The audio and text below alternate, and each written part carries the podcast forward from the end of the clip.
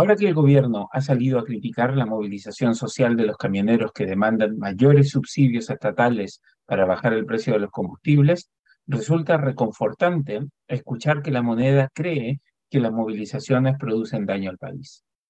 Después de haber ensalzado las movilizaciones sociales como una fuerza constructiva y después de haber defendido el inexistente derecho de los manifestantes a alterar el orden público y restringir el derecho a la libre circulación al resto de las personas, el gobierno del presidente Gabriel Boric por fin da señales de sensatez política y admite que las movilizaciones sociales representan un costo para el país.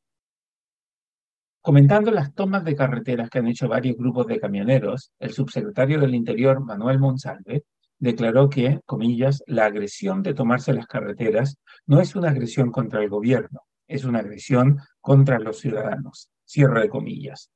Después de mucho tiempo, sorprende escuchar a líderes de izquierda asociar el concepto de movilización social con la palabra agresión.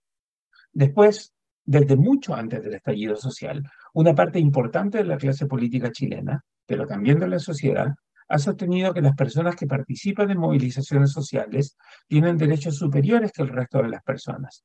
Por eso, cualquier grupo que sienta la necesidad de salir a expresar sus posturas a favor o en contra de algo, puede bloquear calles, obstruyendo la libre circulación del resto de las personas. Las marchas no autorizadas son la cotidianeidad en el centro de Santiago.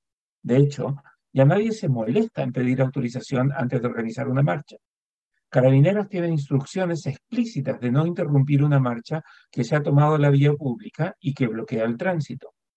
Nótese que los ciudadanos que cruzan la calle a mitad de cuadra siguen cometiendo una falta, pero cuando cientos de personas o algún rector de alguna prestigiosa universidad confesional optan por sentarse en la calle e interrumpir el tráfico, entonces pareciera que el derecho a la libre circulación que tiene el resto de los chilenos puede ser interrumpido por aquellas personas que están expresando su descontento. Lo mismo aplica, por cierto, a las tomas de establecimientos educacionales, que se han hecho costumbre ya en nuestro país.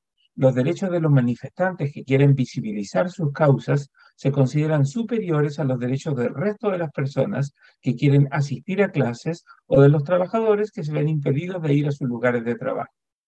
El presidente Boric, cuando era parlamentario, comúnmente se apersonaba en las marchas para mostrar su solidaridad con los manifestantes y sus causas, pero rara vez expresaba su preocupación por la vulneración de los derechos a la libre circulación de las personas y por las personas cuya actividad económica y cotidianeidad se veían violentamente alteradas por las marchas.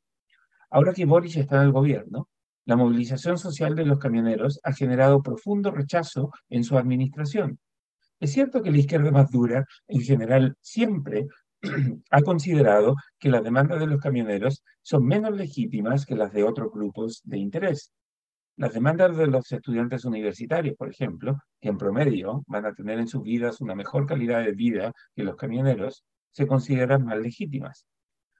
Pero las demandas de los camioneros a menudo se caricaturizan como una manifestación que carece de legitimidad democrática.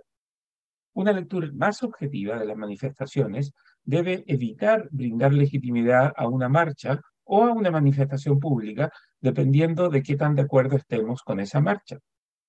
El criterio para evaluar la marcha siempre debe ser el mismo. Las manifestaciones son válidas en la medida que no atenten contra el ejercicio de derechos de las demás personas. Las manifestaciones recurrentes en Plaza Italia, por ejemplo, que destruyen la infraestructura pública y la propiedad privada y que violentamente alteran el derecho a la libre circulación de las personas, son tan dañinas como las tomas de carreteras que amenazan con alterar la libre circulación de bienes y personas por el país. Para que las sociedades funcionen, el Estado debe ejercer el legítimo uso proporcionado de la fuerza para garantizar el ejercicio de los derechos de todas las personas. La gente tiene derecho a movilizarse y protestar, sin duda, pero esas protestas no pueden alterar el derecho a la libre circulación de otras personas.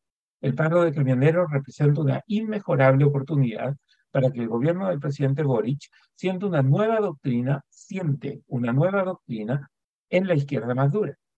Nadie tiene derecho a violentar el derecho de otros a circular libremente por las carreteras, avenidas y calles del país. En ese sentido, Las marchas no autorizadas, en las que repetidas veces han participado actuales autoridades, personas, personeros del gobierno, son tan inaceptables e ilegítimas como la violenta toma de las carreteras que ahora llevan a cabo muchos camioneros. En una democracia que funciona, nadie puede sentirse con derecho a expresar sus posturas y reclamos violentando los derechos de los demás. El libero, la realidad como no la habías visto. Haz que estos contenidos lleguen más lejos haciéndote miembro de la red Libero.